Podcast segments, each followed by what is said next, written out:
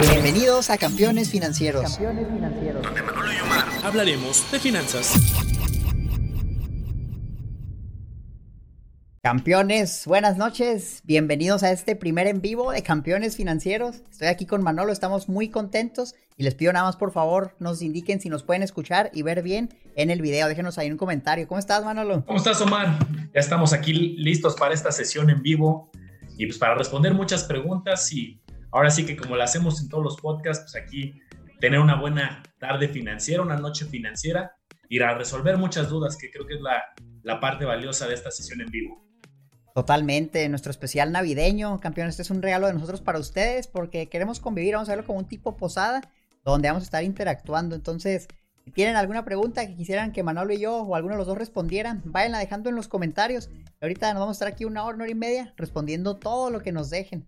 ¿Cómo están? ¿Cómo les vaya? Bien emocionados por las fiestas navideñas. Ya se va a acabar el año, bueno, nos quedan 22 días nada más. Sí, caray, se fue bastante rápido. La verdad es que yo bastante contento cómo, cómo ha ido evolucionando tu comunidad, cómo ha ido evolucionando el lago Los Business, cómo ha ido evolucionando campeones financieros. La verdad es que, pues me acuerdo hace un año todavía pues, había muchas ideas, muchos proyectos y ahorita que veo la evolución, ya ver tu libro, ya ver algunos cursos, muchas cosas que han ido saliendo en este año, la verdad es que muy contento con los respectivos proyectos y como lo hemos dicho en el mismo podcast, yo motivado hasta ahora sí que va a haber episodios para rato, mucha información financiera y no nos vamos a detener porque pues creo que este tema, aparte de que es dinámico, siempre hay información nueva que vale la pena comentar ver, leer los comentarios de la gente, el apoyo, la verdad es que pues nos debemos a la gente, ¿no? Que nos ha dado todo su apoyo desde el principio y aquí vamos a estar campeones. Totalmente, y fue un año de locos. Mira, yo hace un año recuerdo, pues tendría como mil suscriptores en YouTube, recuerdo, justamente diciembre del año pasado, andaba en Las Vegas y andaba ahí grabando un video, le decía a mi esposo, oye, espérame tantito, déjame grabar un video, porque tengo el canal que acaba de comenzar. Y le echaba muchas ganas, nadie los veía en entonces los videos, pero un año después, gran brinco, ¿eh? Yo estoy muy agradecido con todos los que nos siguen, porque así como mi comunidad, la de Manolo y muchas otras, han crecido.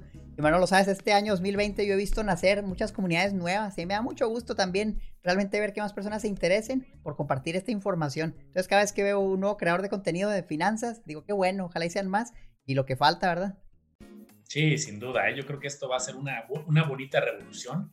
Yo creo que ya no se vale ese, pues no sé, esa frase de, oye, al mexicano no le interesa Claro que hay mucho por hacer, pero al final cada vez veo las comunidades, veo los grupos y gente activa y pues me da muchísimo gusto, ¿no? Y gente pues, que literal empieza en cero y pregunta, oye, ¿cómo funcionan los CETES? Oye, ¿vale la pena invertir en un banco? Preguntas iniciales, pero justo por ahí empiezan y después ves que ya al mes están preguntando, oigan, ¿y el seguro Prosofipo aplica por entidad o por todas? Oye, ¿y el tema de las cinco UMAS? Y luego ves a esa misma persona escribiendo en tres, cuatro meses, oigan, pues les comparto mi portafolio, fíjense que ya compré estas tres acciones. Entonces, pues da un montón de gusto ver esta evolución gradual. Y pues aquí vamos a estar y como dice Omar, mientras haya más educación financiera, más creadores, está a todo dar. Totalmente. Pues vámonos con algunas preguntas. Ya veo aquí varias en el chat y dicen que ya nos vemos bien, nos escuchamos bien. Todo listo. Entonces, ¿qué te parece si comenzamos con esta de Jorge Márquez? Dice, ¿a qué se debe que a pesar de que el S&P 500 es positivo en un día, por ejemplo, el VO tiene variación negativa? Es algo recurrente que veo en GM Home Broker. ¿Qué pasa ahí, Manolo? Aquí te hablábamos mucho de la parte de que tienes dos exposiciones. Tienes la exposición al instrumento financiero, y voy a hablar en general de, pues, de varios ETFs. Tienes la exposición al instrumento, al activo financiero que hay, pues, sabemos que son las 500 empresas representativas de la economía de Estados Unidos, pero pues hay muchos ETFs que tienen diferente composición, pero también tienes el efecto cambiario. Si tú lo estás comprando desde GBM, desde Bursanet, desde Cuspid, desde alguna casa de bolsa nacional, vas a tener dos efectos. El rendimiento del instrumento el activo y el del tipo de cambio. ¿Qué ha pasado en los últimos días? Pues tuvimos un tipo de cambio que se mantuvo muy volátil este año, pero ahorita de repente veíamos, oye, 20.50, 20, 19.50 aunque parece poco, parece poco y pues tampoco es tanto que haya cambiado el tipo de cambio, no es que se haya ido a 13, no es que se haya ido a 12, pero pues si lo sacas en términos porcentuales, pasar de un 21 a un 20, a un 19, ahí hay un, un porcentaje importante de fortalecimiento del peso de o que se debilitó el dólar. Entonces, al tener estos dos efectos, puede que entonces tu ETF no sea exactamente lo mismo que tú estás viendo desde Investing, desde Yahoo Finance o algún buscador, por este efecto, porque tienes el efecto también del tipo de cambio. No sé, Omar, si quisieras complementar con algo, pero pues básicamente yo es el principal efecto que le veo el efecto, el rendimiento del activo más el cambiario. Totalmente, Manolo, y tal como lo mencionamos en el podcast, y justamente mencionamos ese ejemplo, VO, porque yo le decía Manolo, es que siempre nos preguntan por qué VO va cambiando diferente en dólares que en pesos, pero lo respondiste excelente, Manolo, porque realmente es eso, la variación del tipo de cambio hace que esas fluctuaciones, nada más. Otra pregunta de Adrián Cruz, saludos a ambos, ¿qué opinan de Hey Banco? Mira, Adrián, te doy mi respuesta personal y lo que yo he visto no lo he analizado a detalle, por lo que lo que te voy a dar es nada más lo que he estado viendo. Se ve bien, la tasa de interés que dan me parece que andaba por el 7%, entonces se ve muy atractivo. Sin embargo, también en el grupo he estado viendo muchas personas que han tenido problemas con las transferencias. Oye, es que mi dinero no aparece, oye, es que el dinero tardó varias semanas, oye, es que no me dan respuesta. Entonces se ve bueno, pero también hay que ver la parte del servicio al cliente, que yo he visto que deja bastante que desear. No todos, también he visto personas que dicen, oye, está muy bien. Como te digo, no lo he analizado bien. Me gusta la propuesta, la tasa sin duda es atractiva. Por ahí también escuché algo de que hay un monto máximo que puedes contribuir. Creo que no era muy alto, entonces también me desmotivó un poco. Pero se ve bien, o sea, realmente, mira, créeme que es una opción que a mí me gustaría explorar. Lo voy a hacer al futuro y voy a hacer un video más detallado. Esta nada más una opinión por encimita de lo que he estado viendo. Cosas buenas, cosas malas, porque hay más cosas positivas que negativas. ¿Tú qué opinas, Manolo? Yo, yo la acabo de bajar hace, hace, pues de hecho este fin de semana, para serte honesto. Eh, la bajé, hice una primera transferencia de prueba, transferí 10 mil pesos eh, sí, sí se transfirieron rápido, no tuve ningún problema. La apertura fue relativamente rápida en cuanto a tiempo. Y este, pues todavía no tengo tanta experiencia en lo mismo, ¿no? De, oye, quiero hacer un retiro. Hice nada más una inversión a 7 días, que es la opción que, que te da el 750 a 7 días. Y entonces quiero después de esos 750 hacer un retiro, hacer unas pruebas. La parte que sí creo importante es la apertura digital. Acuérdense que cuando haces una apertura digital que les va a pasar en CETES, cuando abren, abren en CETES directo o cualquier cuenta de cualquier banco, porque al final quien está detrás es un banco, el, por normativa de Banco de México solamente se puede hasta 3 mil UDIs. ¿Qué quiere decir esto? Que si yo ahorita quisiera mandar 50 mil pesos a Hey Banco, pues las 3 mil UDIs son más o menos 19 mil pesos aprox. Entonces no podría, me lo rechazaría y diría, oye, ¿qué pasó? Tuve un rebote. Es por el tema también de cuentas digitales porque para poder desbloquear ese límite de Banco de México, tienes que tener como diferentes modelos de autentificación, que no estoy seguro todavía si los tiene ya Hey Banco. Por ejemplo, en CETES directos, si quieres quitar la barrera de las 3.000 UDIs, lo que tienes que hacer es con tu e-firma, la mandas a los que tengan ya su e-firma o tienes que ir a una oficina a un contrato digital. La verdad es que yo traté de justamente de ver si me pedían la e-firma o algo y no encontré, le estuve picando en varios lados y no encontré cómo quitar esta barrera. Probablemente sí se pueda, pero pues yo estoy en las mismas, ¿no? En fase de prueba y pues ya les contaré más adelante si voy descubriendo que se puede quitar ese monto, porque si no, pues solamente 18 mil pesos mensuales de envío. En el podcast se lo vamos contando, campeones, cuando tengamos más información. Nos pregunta Erika Sánchez, ¿en qué podemos invertir los que ya estamos en el retiro? ¿Qué nos recomiendan? Ah, pues voy a comenzar, Iván, y la verdad aquí es que tienes que tener cuidado, Erika, porque si ya te vas a retirar, probablemente tu ingreso vaya a ser menor. Si vas a vivir de lo que tenías ahorrado, mejor ya no vas a trabajar, ya no vas a tener un negocio, pues tienes que cuidar muy bien ese dinero porque puede que con eso tengas que vivir para siempre. Ahora, ¿qué haría yo? Primero tendría una parte en algo líquido, un instrumento de renta fija, algo de deuda gubernamental, CETES o FIPOS, que sea relativamente seguro. Ese es dinero que tú vas a estar usando para vivir. Oye, necesito sacar para mis gastos mensuales. Bueno, de ahí vas sacando. Todo depende de qué monto tengas y lo que tienes que ver es cuánto dinero te va, cuánto te va a durar el dinero que tienes. Entonces yo primero te diría, ve cuánto gastas o cuánto planeas gastar de cuánto tienes y haz una simple división. Oye, este es mi gasto anual, con lo que tengo me alcanzaría para tantos años. Trata de usar una calculadora de interés compuesto, a lo mejor con un rendimiento razonable, de un 7%, 8%, para que consideres un poco el crecimiento en tu portafolio. Entonces ve viendo conforme vas retirando cuántos años te va a durar. Y ya vas a ver, oye, ¿sabes qué?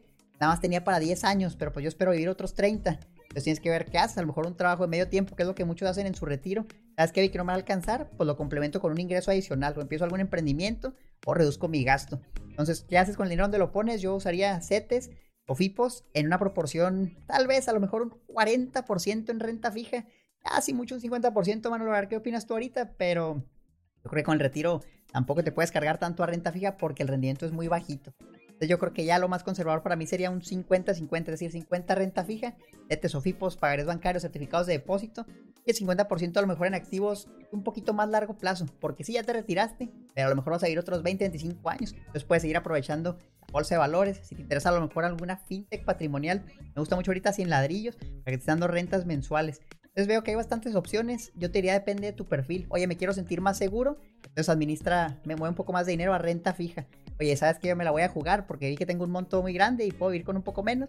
a lo mejor concéntrate más en renta variable. Depende de cada persona, pero ahí tienes varias opciones para el retiro. Muy buenos puntos, Omar. Y tocaste uno que, que me encantó y justo por ahí iba mi respuesta, que es que eh, la verdad esperemos que haya una vida muy longeva, muy sanos y muy fuertes. Entonces, cuando alguien se retira, pues claro, depende de, de, qué edad se está retirando, si es a los 60, 65, 50 y tantos, cada quien dependiendo de su, ahora sí que de su trayectoria profesional, pero realmente pues, la esperanza de vida, para decir las cosas como son, pues es, es una vida todavía mucho más longeva, ¿no?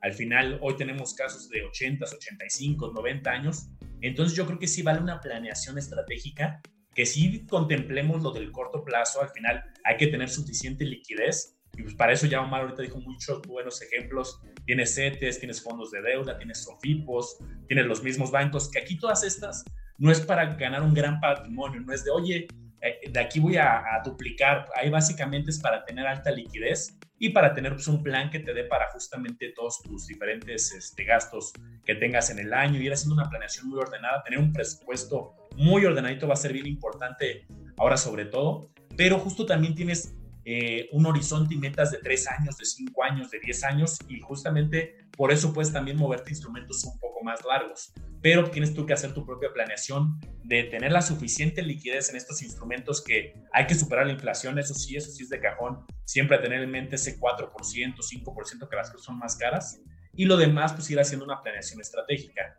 Yo creo que lo describiste muy bien y pues me encantó ese comentario de, oye, hay para bolsa, sí se puede, pero pues justamente con un cierto, un cierto orden para cubrir las necesidades de corto, de mediano y de largo plazo.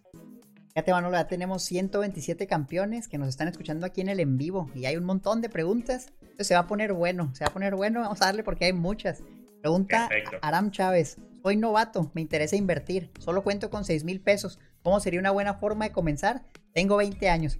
Aram, yo te diría, si no lo has hecho, suscríbete al podcast porque justamente los primeros cuatro episodios son en qué invertir. Entonces ahí tienes que ver, serán unas 3, 4 horas donde decimos exactamente en qué puedes invertir cuando vas comenzando. Respuesta rápida, yo te diría empieza con CETES, OFIPOS, instrumentos de renta fija, fondos de deuda gubernamental, fondos de renta fija, lo más básico, lo más seguro. Luego pásate a lo mejor algunas fintech y para el último yo dejaría la bolsa y criptomonedas, es la respuesta rápida, pero escucha el episodio. ¿Qué opinas tú, Manolo? Pues sí, la, verdad es que lo más complicado es comenzar, ya que empiezas a agarrar esa atracción ya de ahí, pues es cada vez más fácil comparar, analizar. Yo lo que te diría es, pues aprovecha para esta etapa en la que estás empezando para ser muy crítico. Cuando empiezas a ser crítico y si empiezas desde el principio va a ser lo mejor. No casarte con la primera opción, ¿no? A lo mejor llegas y te encuentras un asesor que te dice, oye, es que este es buenísimo, fíjate que estamos pagando este rendimiento, aprovecha. No, vamos a comparar varios, siempre critica, oye, ¿cuáles son las comisiones? Oye, este, esta tasa que me estás prometiendo, este, enséñame la historia. Luego pasa que a lo mejor nos dejamos llevar por una sola tasa, pero revisamos la historia y no lo que pensamos, comparar, criticar. Y pues justamente, como dice Omar, va a haber muchísimas opciones. Sofipos, fondos, bolsa de valores, ETFs, Afore, hay muchísimas estrategias, creo que también vale la pena que vayas autoconociéndote tu perfil del inversionista, que es un tema que siempre tocamos en el podcast, que cada quien es distinto, ¿no? Yo no te puedo dar la respuesta específica de, oye, métete a la bolsa, la bolsa es padrísima, tienes un potencial de apreciación, pese que es de los instrumentos que más me gustan, la bolsa y ETFs, pero pues, ¿qué tal si a lo mejor tú estás buscando invertir porque te quieres ir de vacaciones en tres meses, ya que se libere un poquito, esperemos, esta situación en tres, seis meses, pues a lo mejor la bolsa no es el instrumento adecuado. Entonces aprovecha ahorita para ser muy curioso, ir preguntando de diferentes opciones, únete a estas comunidades porque también no solamente los comentarios que damos son valiosos, sino está el grupo de Facebook de Omar Educación Financiera, yo tengo mi grupo también de Facebook, Inversionistas Lago de los Business, y ahí se arman debates muy buenos y alguien pregunta, oye, ¿qué tan buena es esta opción? Y luego, luego llega gente a apoyar, oye, pues yo lo usé, no me gustó, esto es bueno, esto es malo. Entonces, escuchar también otros usuarios sus experiencias es extremadamente valioso porque entre todos construimos justamente esta comunidad. Desearte mucho éxito, las preguntas que tengas, pues las vamos a ir contestando a través de los canales de la comunidad y pues bienvenido a este fascinante mundo de inversiones. Sí, Aran, bienvenido y muchas felicidades por animarte. Estamos muy contentos de que muchas personas se van animando cada vez más. Hay una pregunta de Carlos Posadas, dice, ¿qué tal maestros? Agradezco sus enseñanzas. Pregunta, ¿cómo ven la caída del dólar y sobre la nueva forma de inversión en agua? Soy novato de 38 años, pero he aprendido mucho de ustedes. Espero seguir así.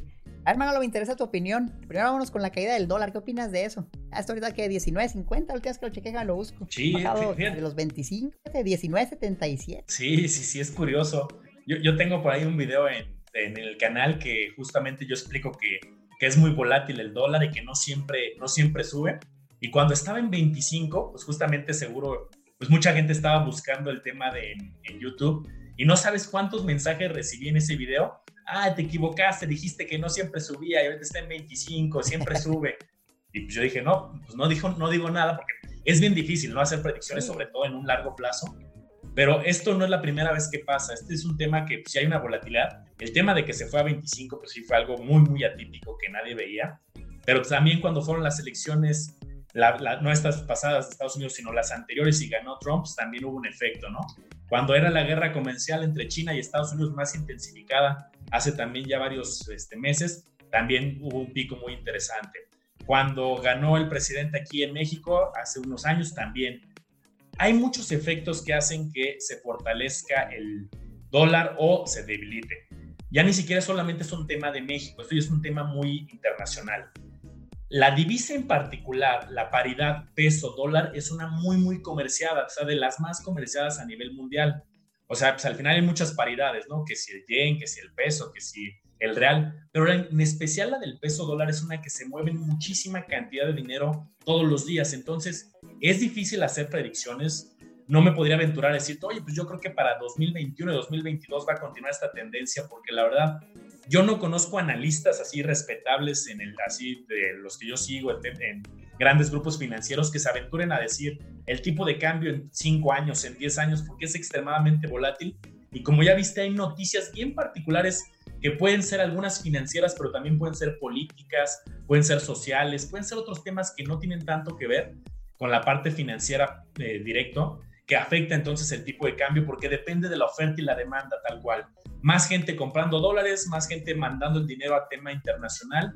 También ahorita pasó que con la llegada de las posibles vacunas, que ya tenemos varias con efectividades del 94, 90, 70 y tantos en, en estas pruebas preliminares que están haciendo, eso también hace que muchos inversionistas a nivel global estén diversificando ya su portafolio a otras geografías. Ahorita estuvieron muy concentrados en Estados Unidos, también por eso hubo un boom en las diferentes bolsas de Estados Unidos y en algunos instrumentos, pero cuando ya se empieza a ver más certidumbre en el mundo, ¿qué pasa? Lo que le llamamos el tema de flight to quality, volar a la calidad, que hemos explicado también en el podcast, pero ahorita, ¿qué está pasando con este efecto? Es el efecto inverso ya hay más certidumbre en el, en el, mundo, se empieza a ver la luz al final del camino ligeramente por este tema de las vacunas. Grandes grupos financieros, grandes inversionistas están diciendo, dado que ya hay más certidumbre, voy a sacar mi dinero a la mejor que estaba refugiado en algunos instrumentos de Estados Unidos y lo empiezan a mandar a países emergentes. No solamente pasó con el peso, entonces pasó con muchas divisas. Se fortaleció el peso o se debilitó el dólar, pero también pasó con otras monedas emergentes entonces es un efecto pues bastante interesante. No te puedo decirte igual a largo plazo qué va a pasar, pero yo creo que ahorita con este tema de las vacunas, yo creo que sí vamos a tener algunos meses eh, un peso más fortalecido. Puede haber oportunidades por lo mismo de, comprar unas, de hacer algunas estrategias y compras ahorita que digamos tenemos un peso fuerte, pero pues esa es mi visión tal cual de lo que está pasando y que lo afectan muchas cosas, ¿no? ¿Tú, ¿Tú qué opinas, Omar, tanto de esta si la quieres complementar y también con el tema del agua que está bastante interesante. Miren, yo los invito a que abran la gráfica del tipo de cambio peso dólar en Google, tal cual escriben dólar a la peso mexicano y parece, ponen la gráfica de un año, parece una, una montaña que va así de bajadita, de bajadita, de bajadita. Marzo que llegó a los máximos de los 25, de ahí ha estado bajando y bajando. Pero es una montaña rusa de emociones. Si te vas a la gráfica de 5 años, pues realmente ves, sube, baja, sube, baja. Y si te pones a pensar, estamos todavía a niveles por encima de lo que estaba en marzo de este año. Entonces no es como que, uy, el dólar ya se desplomó subió mucho y luego medio se volvió a balancear. Pero yo lo que creo es que, mira, pues el gobierno de Estados Unidos imprime dinero a lo loco. Aquí regalaron dinero, el famoso stimulus package, ¿no? Empezaron a dar dinero a las familias para que gastaran, que la economía no cerrara, porque muchos, para que no los corrieran, ¿qué decía el gobierno? Y sabes que voy a apoyarte como negocio, como pequeño negocio, te voy a dar dinero para que pagues la nómina y no corras a nadie. Así lo estuvieron haciendo mucho tiempo. Todo ese dinero no es gratis, ¿no? O sea, el, gobierno de Estados Unidos, sí, sí, sí, damos dinero, dinero, dinero, pero eso genera inflación. Y yo creo que aparte de eso también lo estamos viendo reflejado en el tipo de cambio, en la debilidad del dólar. Ahora, si alguien me dijera, oye, ¿crees que el dólar ya es el fin del dólar? Pero he visto videos muy catastróficos, Manolo. Yo realmente no creo, no creo y para mí es más una oportunidad para comprar dólares baratos. Ahorita me encanta pagar 20 por dólar que los 25 que me cobraban en marzo. Entonces, sin duda, tengan un poquito de dólares ahí, una exposición. Les digo que metan todo dólares tampoco, pero ustedes con lo que se sientan cómodos, campeones. Yo la verdad sí trato de tener a lo mejor 50, 50 pesos dólares y dependiendo de qué moneda esté fuerte, pues es la que trato de usar y así me beneficio del tipo de cambio. Respecto a lo del agua, mira, me han preguntado muchas personas, Manolo, y no sé si pasó algo específico o si nada más lo ven pues, como es un recurso limitado y cada vez va a haber más. ¿Por qué hay tanta mención de lo del agua? Realmente yo no he visto una noticia, no sé si es una nueva empresa, ¿por qué? ¿Qué tanto boom de eso? O también un tema de algunos contratos futuros que también están ligados a, tema del agua que se están empezando a comercializar. También hay temas de algunos índices, este, pero supongo que por eso ahorita hubo un mayor incremento. Pero pues yo creo que justo ahorita pues, tocaste el punto, lo resumiste en una sola frase, ¿no? Pues es un, un producto muy valioso, todos lo necesitan al final, que pues sí es, es limitado y cierta escasez. Digo, puede llegar cierta tecnología y haber varias cosas, pero pues a lo mejor una perspectiva de muy largo plazo puede haber oportunidades bien interesantes, ¿no? Entonces, yo sí me voy a empapar más del tema al final. No es una industria que te diga, oye, la llevo mucho siguiendo, pero tal cual es argumento, la frase como la dijiste, pues creo que es todo lo tenemos presente, ¿no? Es un bien escaso, muy valioso y entonces pues, en el futuro pues puede haber ahí un tema eh, interesante darle seguimiento con perspectivas justamente en 10 años. Pues nadie sabe, ¿no? Con tantos cambios y crecimiento poblacional, y todo lo que estamos viviendo, que en 10 años pues, no sabemos cuál va a ser la situación de este bien tan importante, ¿no? De este recurso. Interesante. Miren, a mí realmente no me gusta invertir en commodities, en materia prima. Yo les pongo el siguiente ejemplo. Imagínense que hay 10 empresas que se dedican a producir agua potable, ¿no? Embotelladoras de agua, etcétera, la purifican, la venden. ¿Qué diferencia hay entre esas 10 empresas? Pues nada, o sea, todas venden agua, es el mismo recurso con otro nombre, otra etiqueta. Entonces, ese tipo de negocios, ¿cómo compite? ¿Cómo es mejor que otro? Pues por sus operaciones. El que tenga las operaciones más finas, que sean más rentables, es el que le va mejor. Pero realmente en cuanto al producto, yo veo difícil competir. A entrar a una nueva empresa que produce agua, ole, pero están ahí las miles de empresas con las que vas a competir. Entonces, a mí no me gusta tanto invertir en empresas de ese estilo. Si fuera así, que voy a comprar acciones de una empresa que se dedique a, manejar el agua, no sé, no sé. Siento que es una materia prima commodity. Yo he visto por ejemplo, la industria del oro, de la plata, que realmente la única diferencia es cómo gestionan las operaciones. Entonces es bien importante el equipo directivo de la empresa, pero a mí no me gusta mucho por eso, porque no tienen algo que los haga diferentes. Ahora, si sale una empresa que produce agua y es algo diferente, a lo mejor ahí sí está interesante, habrá que ver caso por caso. Esa será mi, mi opinión, Manolo. Hay una pregunta de José Raimundo, no sé si quieras complementar algo de eso. No, total, estuvo bastante, este, bastante completa. ¿eh? Ah, entonces dice José Raimundo Cruz, ¿Cómo sabes a qué acciones hacerle análisis más profundo? Es un mar de opciones. Híjole, creo que es una pregunta buenísima, ¿eh? Porque sí, ¿cuántas acciones ahora? Miles y miles de acciones. Hablamos otra vez de TFs, ¿cuántas eran? 8000 en total. Acciones también hay muchas, muchas más en Estados Unidos, son casi 4000, 3000 y pico acciones. eliges, no, Manolo? Sí, sí, sí, ahí tienes un, mundo. Pues mira, si tienes un, un, broker nacional, una casa de bolsa nacional, el GBM, Bursanet, Cuspit, etcétera, eh, pues lo tenemos un poco más acotado, pero sigue siendo un mundo, ¿no? Hablábamos más o menos de 2.000, poco menos de 2.500 instrumentos para escoger entre ETFs y acciones. Más o menos están repartidos la mitad de la mitad. Tienes mil y tantas ETFs y mil y tantas acciones para escoger. Si son de México, pues tienes un universo ahí sí muy acotado. Tienes poco menos de 150 empresas, ¿no? Pero ya cuando abrimos la parte del sistema internacional de cotizaciones, pues justo ya tenemos estas mil y tantas empresas para seleccionar. Y sí, pues es, todo un mundo. La verdad es que yo, yo, lo, yo qué hago. Primero déjame contarte cuántas horas me tardo más o menos yo en analizar una, una acción en promedio. Pues me he tratado luego de monitorear y luego me tardo entre 7, 8 horas en analizar una sola acción. Y sabes que luego me da coraje que analizo una acción, la estoy analizando, hago mi estrategia y mi, pues, mi análisis de siete horas luego y luego no me termina de convencer y no la compro. Entonces ya eso me da mucho coraje cuando estaba convencido y empiezo a encontrar cosas que, híjole, no, no me late, ¿no? Eso cuando quiero una, una posición interesante, ¿no? Si a lo mejor voy a hacer una compra que no es significativo de mi capital y, oye, pues le veo potencial y tengo que tomar una decisión rápida, pues a lo mejor no me tardo esas 7, 8 horas y nada, reviso los estados financieros, hago un análisis a lo mejor de una hora, una y cuarto, pero eso sería para una acción que no le voy a meter mucho capital, ¿no? Porque sí me gusta estar súper seguro de las noticias, la competencia, los proveedores, las deudas, los estados financieros, ¿no? Y pues dicho eso, pues dado que tenemos el tiempo limitado, que es un recurso importante, pues sí empiezo a hacer yo un análisis, lo comentaba también en algún episodio más, que lo hago yo a varias capas. Primero hago una, una capa a nivel país. ¿En qué país quiero invertir? Eso pues varía y pues hay varios países interesantes. Donde se hace, hago el análisis un poco más robusto es en las industrias. ¿Qué industria quiero agregar a mi portafolio? La industria, más de la industria tecnológica, más de la industria de robótica, más de alguna materia prima, más del sector financiero, energético. Volteo a ver mi portafolio que ya tengo, ya que empiezas a tener diferentes acciones, pues a lo mejor dices, ay, ya estoy un poco cargado a tecnología, ya estoy un poco cargado a telecomunicaciones, ya empiezas a tú a, tener un poco de sensibilidad de dónde estás parado tu portafolio y qué le vendría bien para complementar, aunque a veces la decisión es, oye, ya aunque tengo algo que ya, este, que ya tengo en mi portafolio mucho, a lo mejor pues vale la pena porque es una acción que tú le ves mucho potencial. Entonces hago un análisis sectorial. Ya tengo el análisis primero macro país, luego análisis nivel sector y luego de ahí empiezo pues a, investigar, a leer noticias, empiezo a comprender el sector y empiezo a ver, ah, pues mira, fíjate, estos son los cuatro o cinco gigantes, ¿no?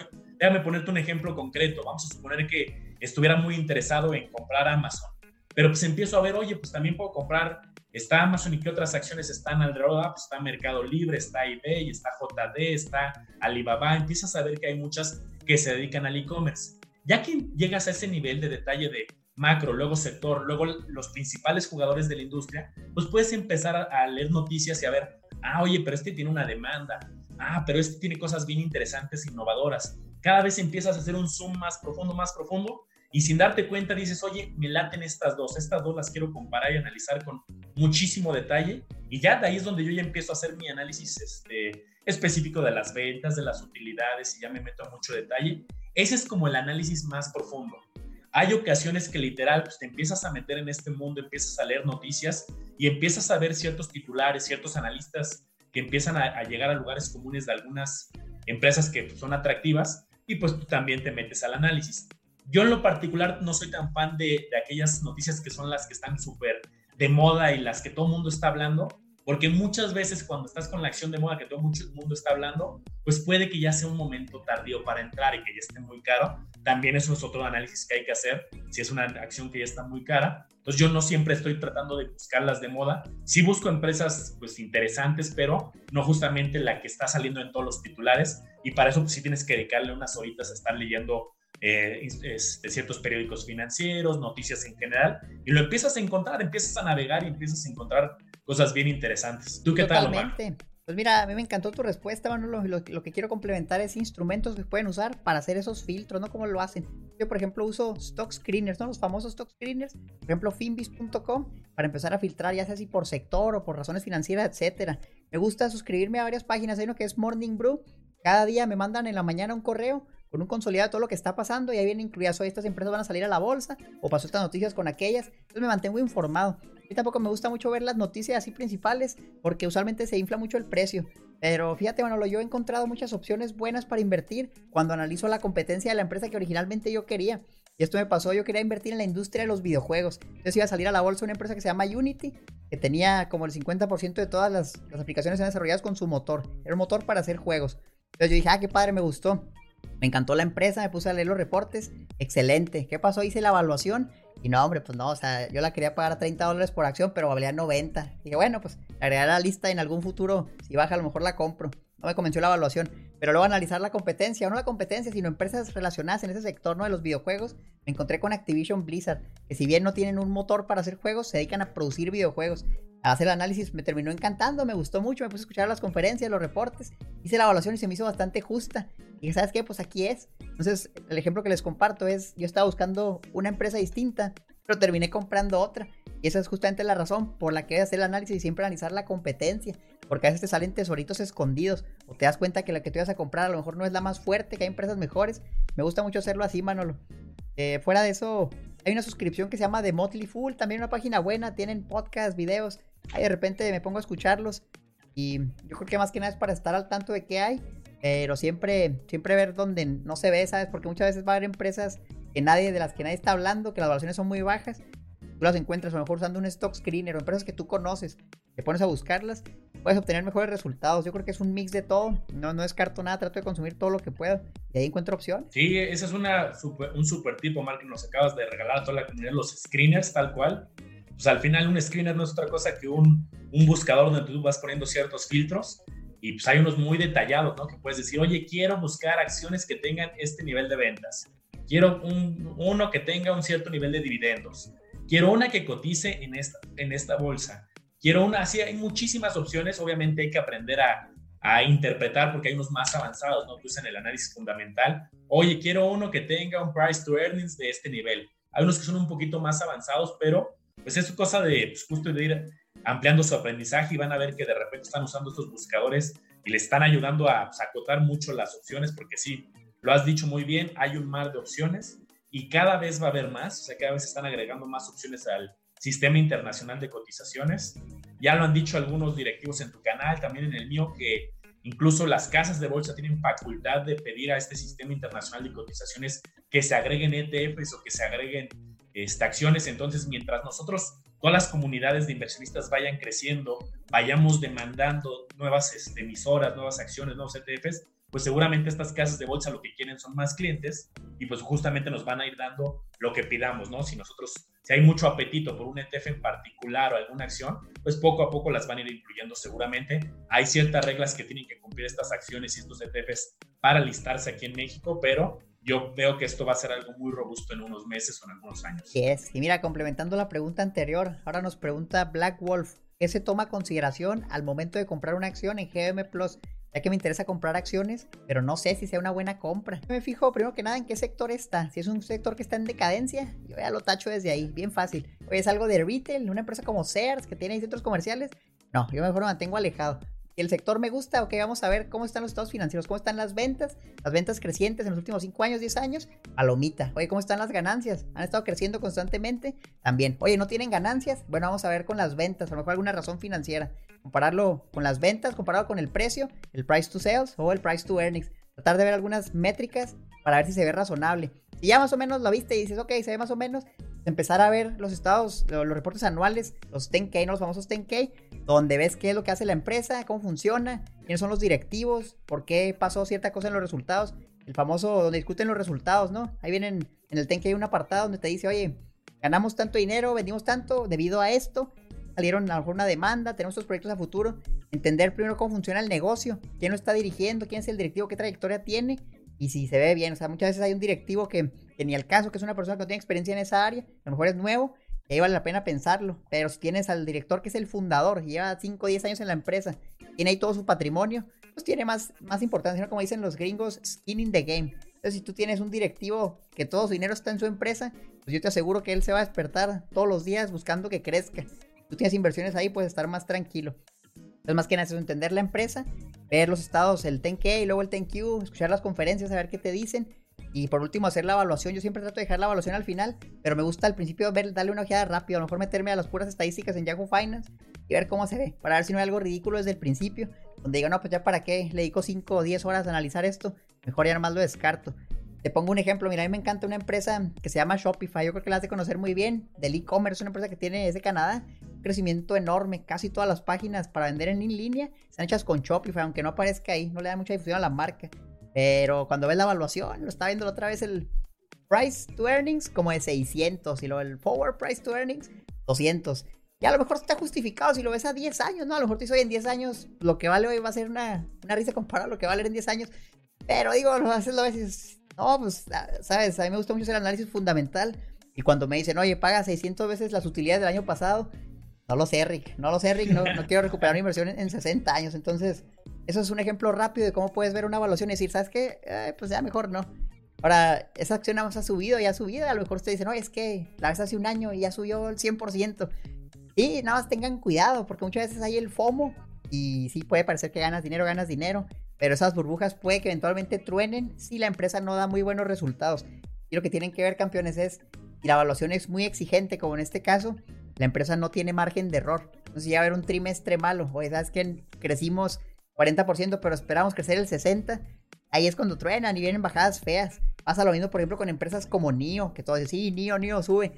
Pero la evaluación a mí se me hace ridícula, Manolo. Entonces, cualquier tropezón puede ser muy peligroso. Y si tú entras con el FOMO en el punto más alto, tardas más tiempo en recuperarte. Pero si lo ves a un plazo de 10 años, empresas buenas, a lo mejor vale la pena.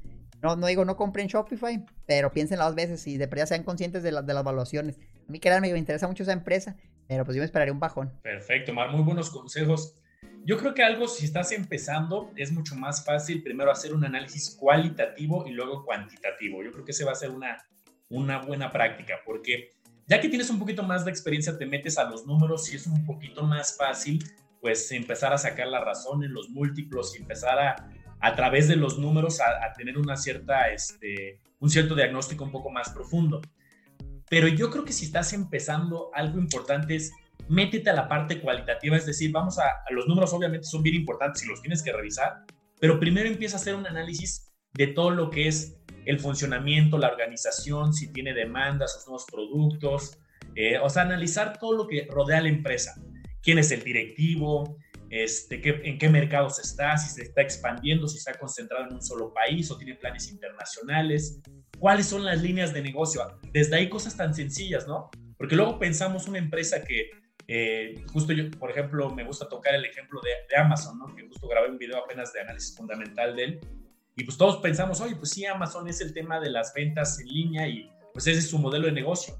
Las ventas en línea, justamente las tiendas de Amazon, amazon.com.mx o .com Estados Unidos, representan más o menos la mitad de los ingresos, pero tiene muchas otras líneas, ¿no? Que ya que empiezas a revisar a detalle dices, ah, sí es cierto, pues tiene Kindle, tiene los, el Amazon Prime, tiene muchas cosas, ¿no? Y tiene un montón de ramificaciones. Entonces, empezar a entender ese tipo de estructuras y cuando empiezas a leer esas noticias, te van saliendo cosas. Oye, hay una demanda. Oye, contrató deuda para esto. Está eh, eh, decidiendo contratar nuevos empleados.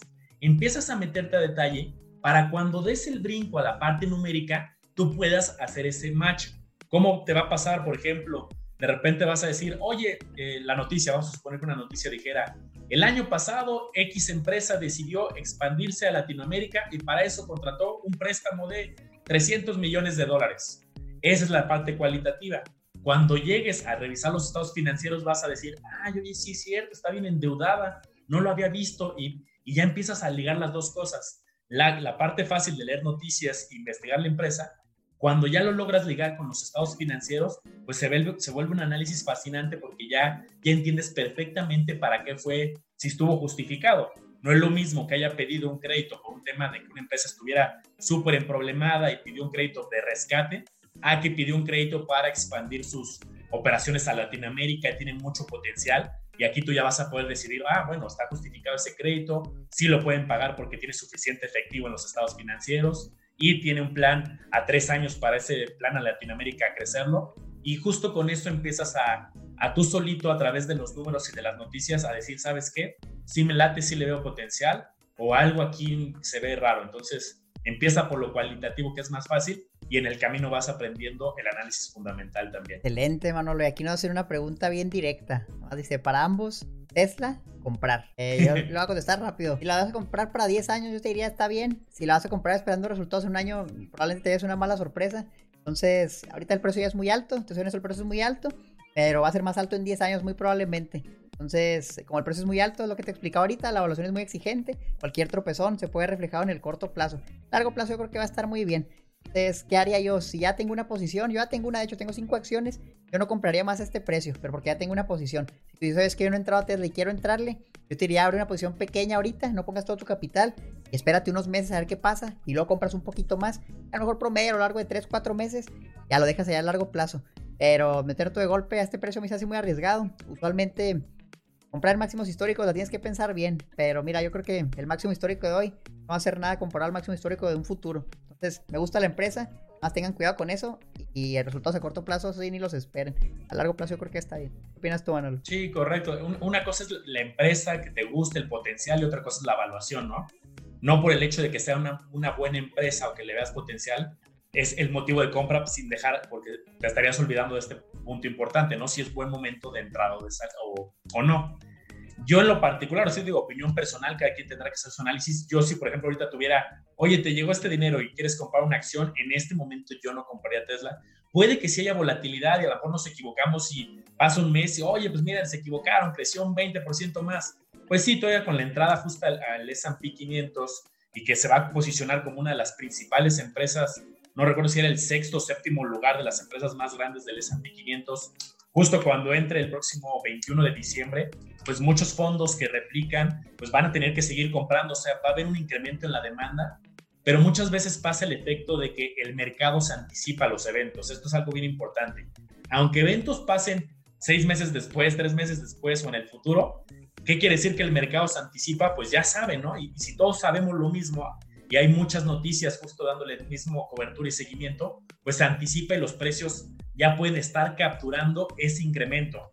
Porque una lógica de muchos podría ser, oye, pues si se va a incrementar en este, si se va a añadir en este indicador, pues justamente la demanda va a incrementar. El precio actual, créeme, ya tiene descontado ese efecto, ya tiene dentro de la evaluación actual que se va a incluir. Entonces, puede que se incremente más, la respuesta es sí, pero sí va a ser muy interesante ver el efecto de qué es lo que sucede pocos días después de que ya esta demanda de los ETFs y de los fondos ya se cumple, ¿no? a mí sí me llama la atención mucho, hasta luego lo vamos a platicar, Omar, me gustaría por ahí de, de febrero que estemos haciendo un review ahí en el podcast de uno de los episodios, qué pasó en, estos, en esta etapa, post, previo a la entrada y post a la entrada ya después de unos dos, tres meses que se calme este auge.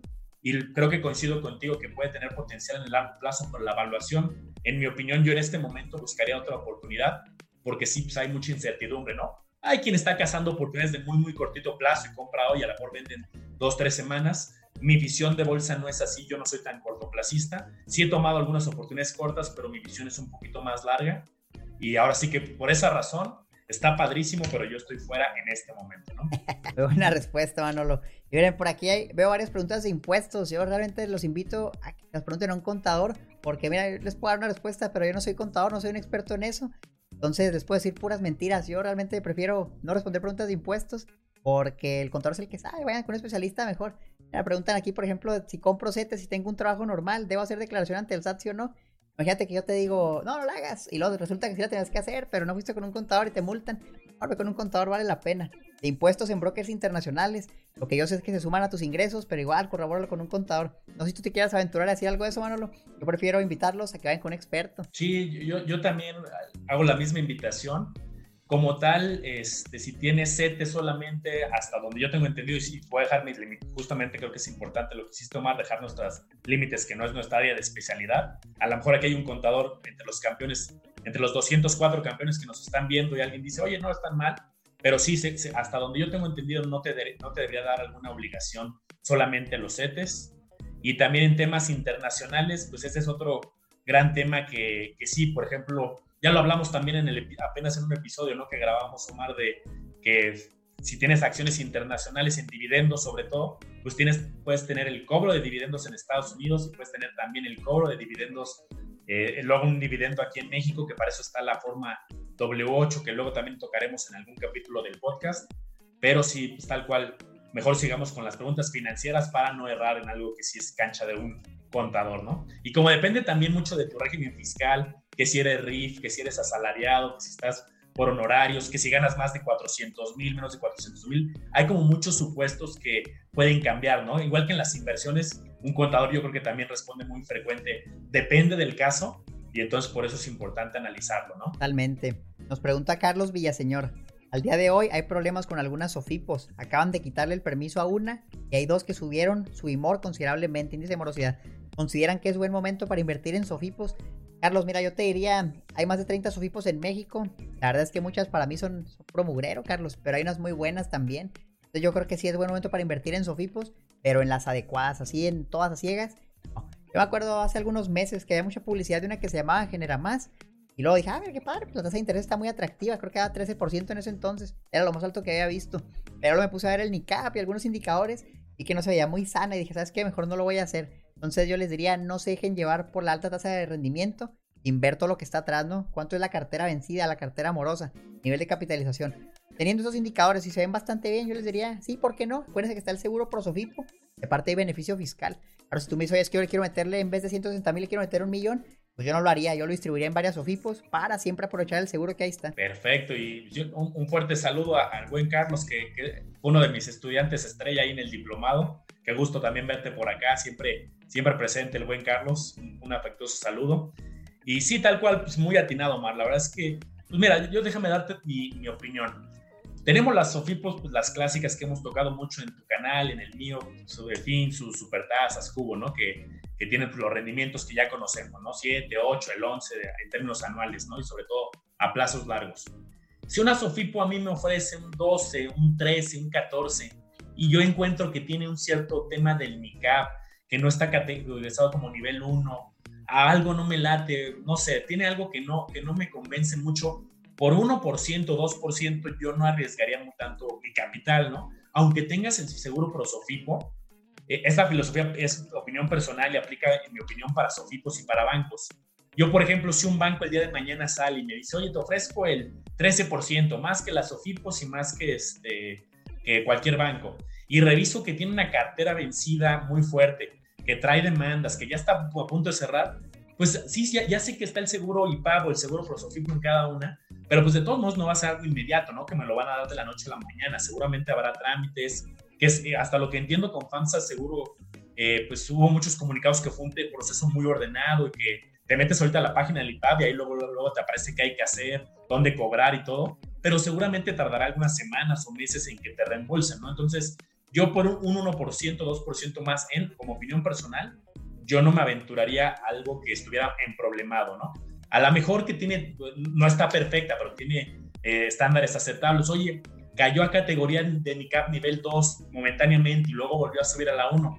No me acuerdo cuál de las tres grandotas, pero eh, a ver si tú tienes el dato, Mar, pero yo creo que las he observado muchos meses. Una de las tres grandotas, no, no me hagas caso cuál, cayó un mes a NICAP nivel 2 y luego volvió a subir a, nivel 1, no me acuerdo si fue. Finsus, sí.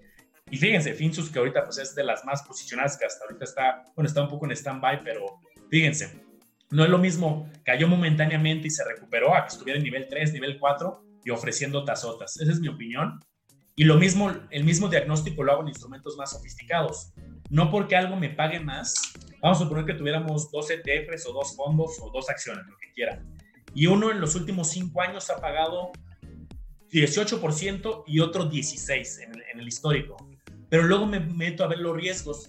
Y este, el que ha pagado 18, a lo mejor es súper volátil, de repente tiene años de menos 30, si de repente está bien problemado y de repente tiene picos muy buenos.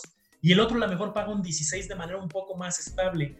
También hay metodologías ordenadas para evaluar las dos cosas. ¿Cuál es el rendimiento? Pero ponderado por el riesgo. Hay fórmulas matemáticas que es una simple división, el rendimiento entre el riesgo, o hay unas un poquito más sofisticadas, que tú puedes cuantificar si ese 2%, 1% más lo justifica el nivel de riesgo extra. Al final hay que tomar decisiones financieramente sabias de, va, sí quiero un poco más de rendimiento, pero, el rendimiento, pero también tener una, una, adecuada gestión de control de riesgos. Totalmente, ahí entra mucho lo que es la probabilidad estadística, ¿no? Puedes ver, oye, ¿cuál es la probabilidad de perder todo mi dinero? La probabilidad de perder la mitad de mi dinero, la probabilidad de perder un 80%.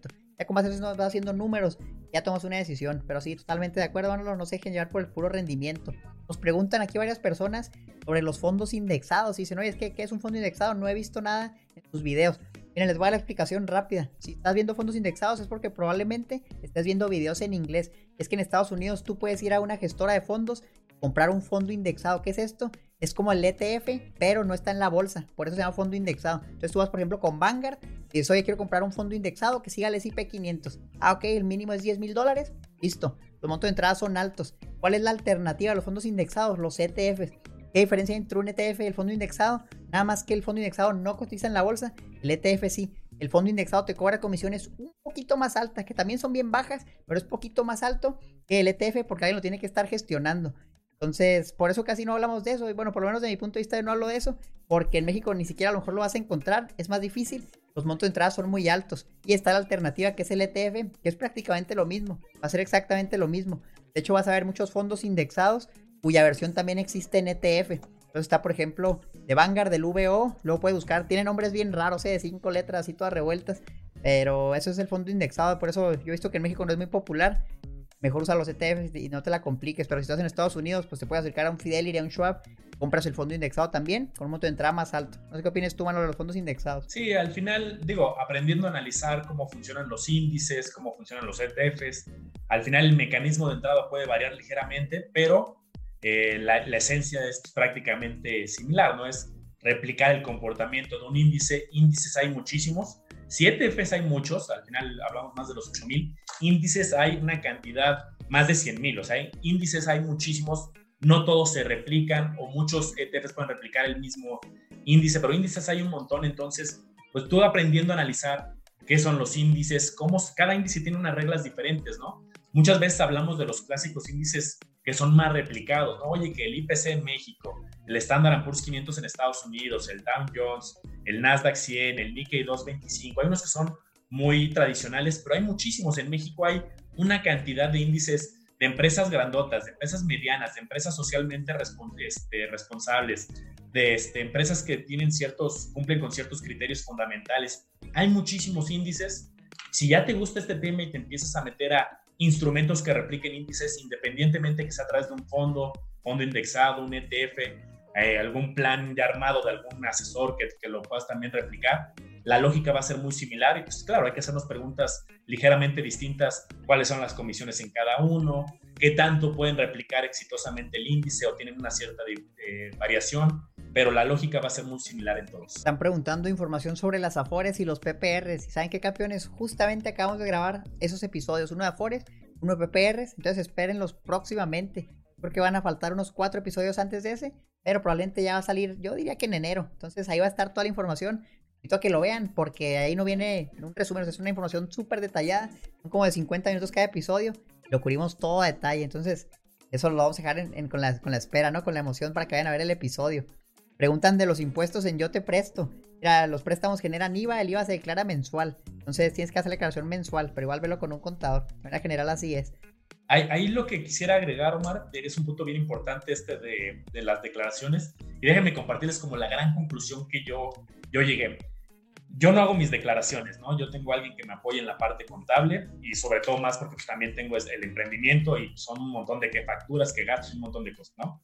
Pero eh, me metí un poquito yo también a, quise como estudiar un poco ahorita la parte de impuestos porque eh, pues es un tema que me interesa, aunque sé que yo no lo voy a hacer. Y mi gran conclusión fue la siguiente. Si tú inviertes en CETES, inviertes en bancos, inviertes en SOFIPOS, incluso en, en, a través de casas de bolsa, ¿no? Que ya tienes algunas este, acciones, algunos ETFs. Yo creo que sí es posible que uno aprenda a hacer sus propias declaraciones. No es tan difícil, seguramente va a haber muchos campeones que dicen, oye Manolo, pues yo llevo años haciendo mi declaración invirtiendo y es pan comido, ¿no? Yo creo que cada vez está un poco más automatizado. Si hay cosas que hay que aprender, qué mejor si tienes también la posibilidad de tener un contador que te apoye. Pero si solamente haces una declaración anual, pues creo que está relativamente mucho más fácil. Es un evento, mucha de la información viene precargada, no, tampoco les digo, no soy especialista, pero de lo que he estado ahorita aprendiendo un poquito, pues ya mucha información viene precargada, está bastante automatizado, si hay que revisar ciertas cosas.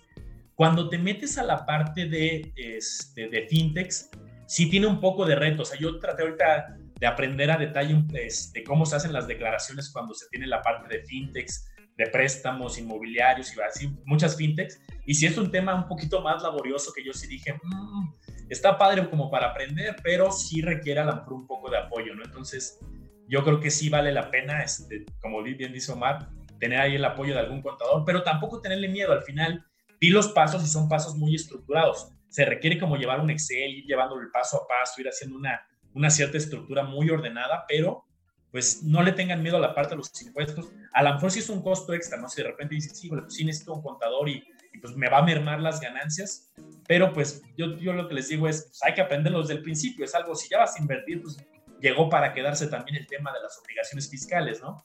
Y algo que todos los contadores con los que yo he platicado, y créeme que han sido varios, todos me dicen, algo bien importante es que esto no es un tema de monto, porque no sé, Omar, si luego te llegan preguntas que, oye, Omar, oye, Manolo, a mí me llegan muy seguido a mí, si solamente invierto 3 mil pesos, eh, hay broncas si no, este, si no declaro, hay broncas si le doy la vuelta. Pues la ley no dice de, no, no habla de un monto, ¿no? No habla de, ah, no, solamente si tienes inversiones por 100 mil pesos te vamos a echar el ojo. Digo que puede haber diferentes probabilidades o no, pero pues yo les recomiendo campeones una de dos o que sí se metan a también a educarse en la parte de impuestos o que desde el principio diga, ¿sabes qué? Es un tema que yo quiero delegar y pues nos ahorramos también este tema porque pues los impuestos pues vienen acompañando las inversiones, ¿no? Al final del día. Totalmente. Yo los invito, contraten un contador para que perdía los asesores para hacer una buena plantilla de Excel donde incluya la inflación, el cálculo y a lo mejor ya aprenden a hacer sus declaraciones por cuenta propia y se la van llevando. Pero sí asegúrense de que lo que están metiendo al SAT es correcto porque el SAT esa información no la, va a no la va a revisar, no te va a decir, oye, te equivocaste aquí y terminaste pagando más impuestos. Pones un número mal y eso es lo que mandaste y es lo que pagas. Entonces, vale la pena que sí, que sí lo hagas bien para que pagues la menor cantidad de impuestos posible. Legalmente, es tu dinero, aprovechalo.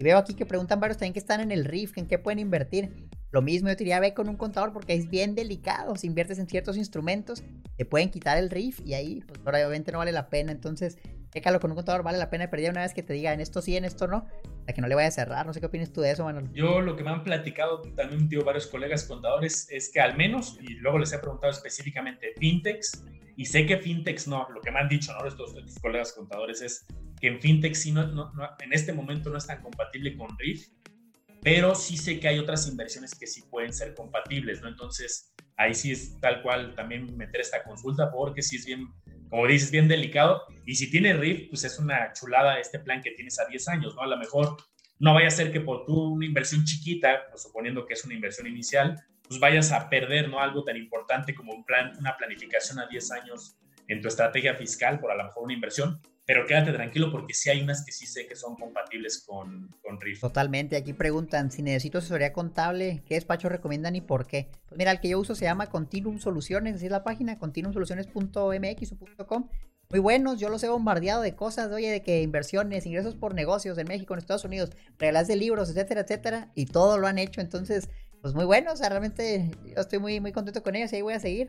No sé tú qué opinas, Manolo, pero a mí se me hace muy bueno el servicio ahí de, ese despacho, no sé cómo lo hagas tú. Yo, yo creo que aquí la parte buena es uno con mucha confianza, ¿no? O sea, acercarte con alguien que pues tal cual es como, como tu médico, ¿no? Al final pues, tiene que haber mucha transparencia de algunas preguntas pues, muy específicas, ¿no? En qué inviertes, tus ingresos, entonces sí busca a alguien que sea de, de muchísima confianza para que tú te sientas pues, bien tranquilo de que pues no, no, va a haber nada ahí detrás, ¿no? O sea, que todo esté regulado, que quien esté detrás, pues todo muy, muy tranquilo.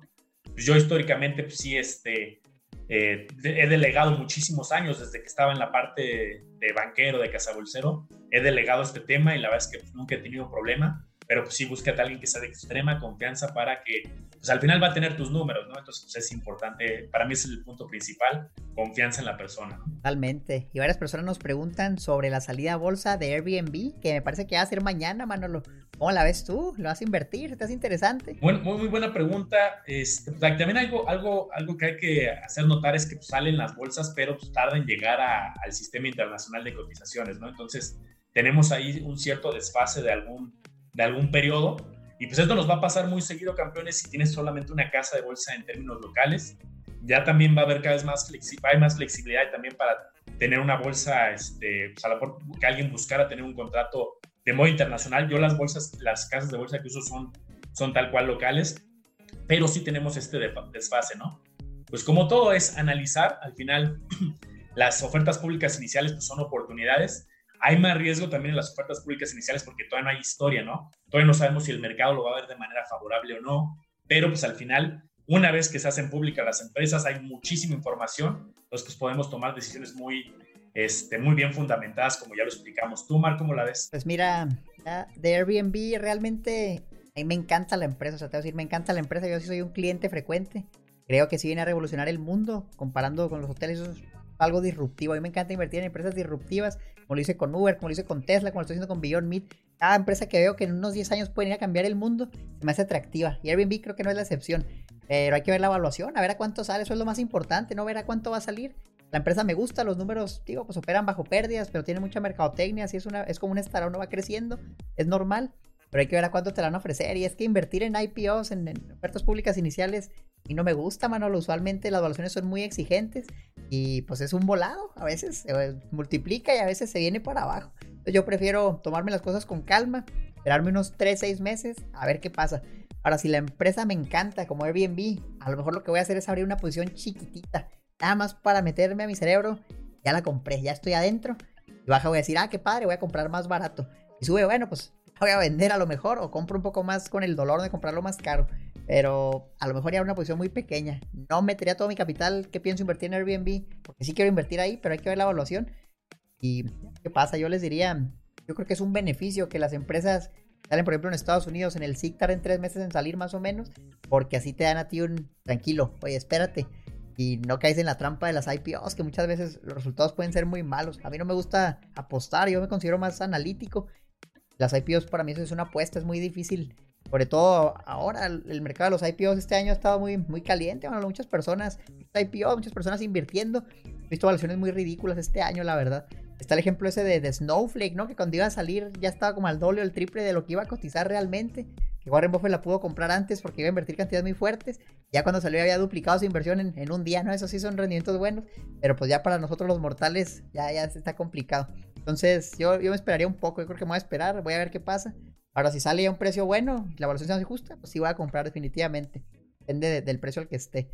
Preguntan también de. Sí, Manolo. Ah, también, también quería complementar, es, es un excelente análisis y, y, algo importante, también hay que entender luego algunas cláusulas de las ofertas públicas iniciales, porque por ejemplo, hay quien dice, ay, pues está fabuloso, la compro ahorita. Normalmente algunas IPOs que son de empresas muy populares, pues tienen como un exceso de, este, de demanda al principio, eso va a disparar el precio luego, luego en los mercados y luego, luego la vendo. También hay algunas, por ejemplo, IPOs que tienen lo que se le conoce como un periodo de restricción, el lock-up period, donde cuando la compras tienes que esperar un cierto periodo para poder venderla, que es una característica de algunas ofertas públicas iniciales. Entonces también como entender muy bien cómo va la operación, porque a lo mejor alguien tiene una visión de pensaba que era ganancia rápida y no, tiene un periodo de que no la puedes vender hasta dentro de a lo mejor X días o X meses, ¿no? ¿no? Son periodos muy largos, pero también se hace esto para evitar cierta especulación en algunas operaciones. No sé en este en particular, pero luego tienen también esta, esta clausulita, ¿no? De lock-up period.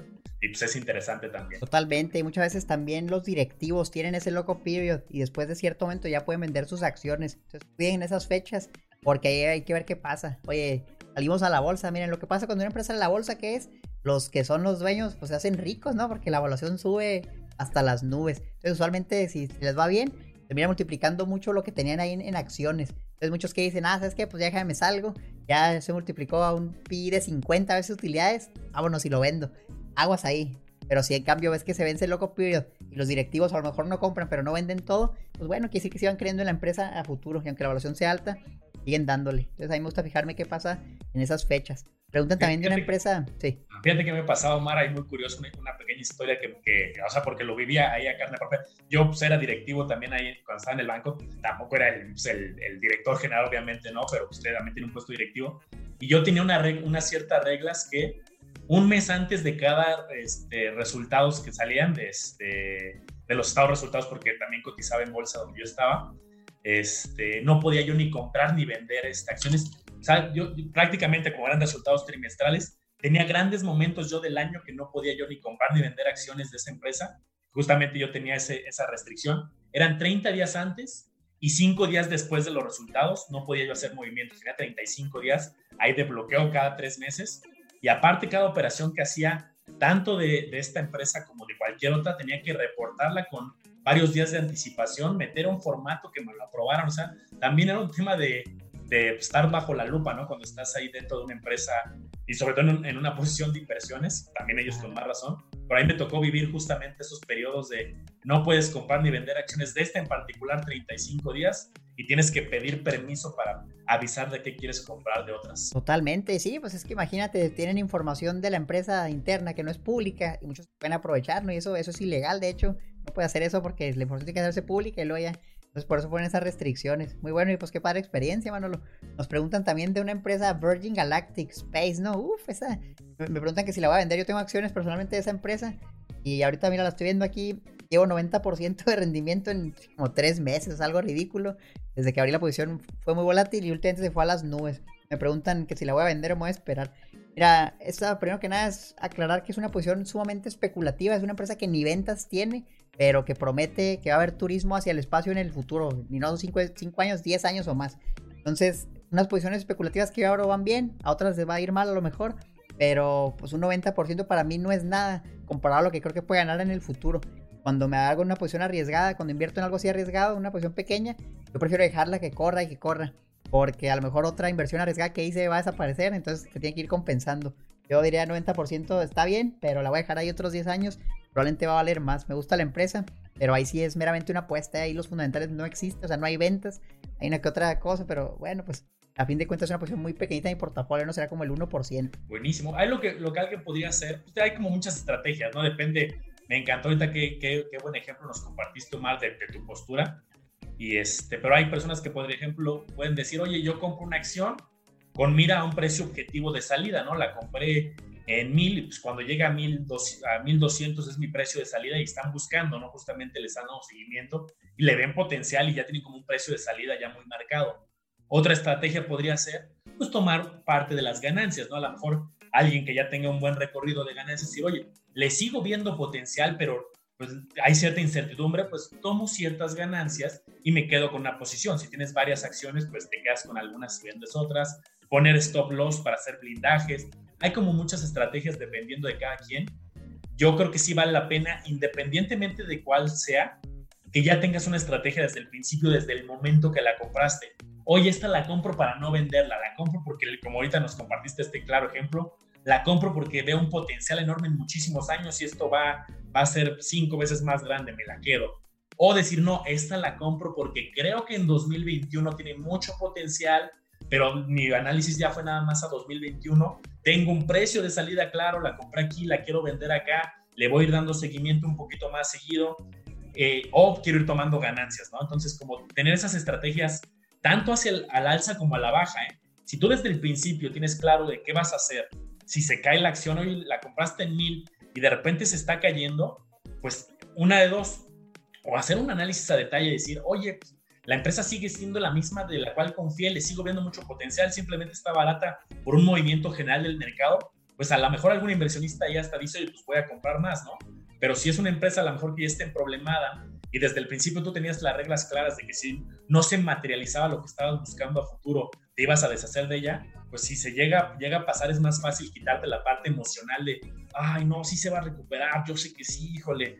Hay un tema también luego de juego de emociones que si tienes metodologías claras, que te digo, no hay una metodología única, hay quien es para muy largo plazo, hay quien usa precios objetivos, hay quien usa el tipo de órdenes este, de las ventas y de los stop loss, entonces hay muchos tipos de estrategias, pero si la tienes clara desde el principio, créeme que va a ser mucho más fácil quitar la parte emocional, que no la puedes separar este, totalmente, si requieres tener estas emociones y un poco de feeling, pero con metodología y estructura es mucho más fácil tomar decisiones bien fundamentadas, porque créeme que si es canijo ver un portafolio en rojo y tomar decisiones o verlo crecer y las emociones y no saber si vendes o te la quedas, si tienes metodologías es mucho más fácil. Justamente eso me pasó, bueno, le quisiera compartirles aquí una experiencia. En febrero de este año invertí en una empresa que se llama Carnival Cruise Lines, la empresa operadora de cruceros la más grande del mundo.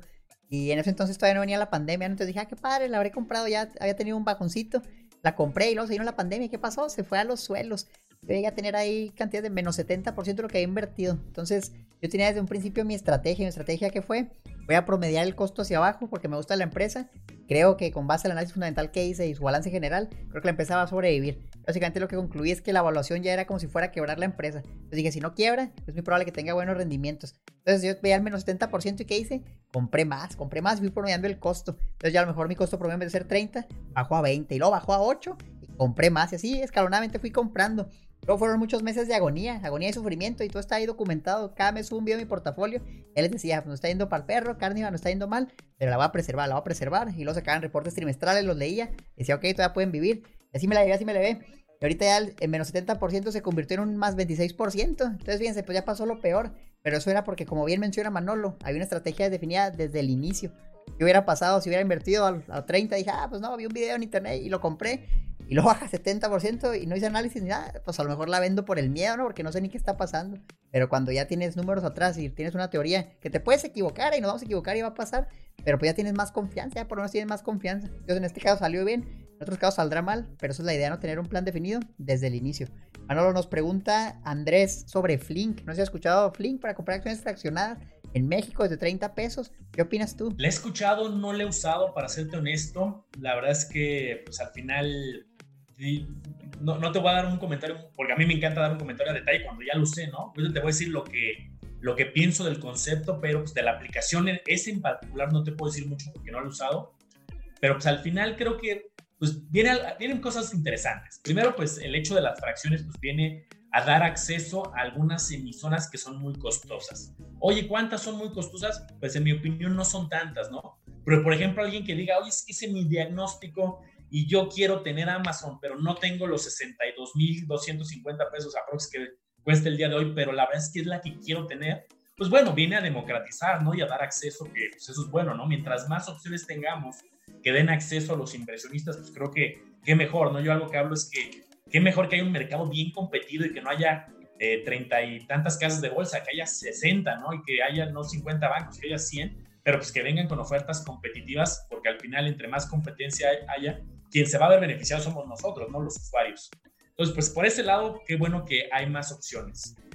Eh, del lado fraccionario, a mí en lo particular no me hace tanto sentido porque este, pues yo creo que puedes tener las acciones de manera completa. La gran mayoría de emisoras hoy en día cotizan las mexicanas en menos de, no sé, no menos de 200 pesos la mayoría. Y hablamos, creo que también la otra vez juntos en el podcast, que también las internacionales, pues pueden costar menos de mil pesos, ¿no? ¿Cuál es el tema? Pues a lo mejor alguien que está empezando y dice, oye, pues tengo, quiero invertir en bolsa y el 100% de mi capital inicial son 5 mil pesos, que la verdad los felicito. Hay que empezar, hay que empezar por algún lado, todos empezamos igual.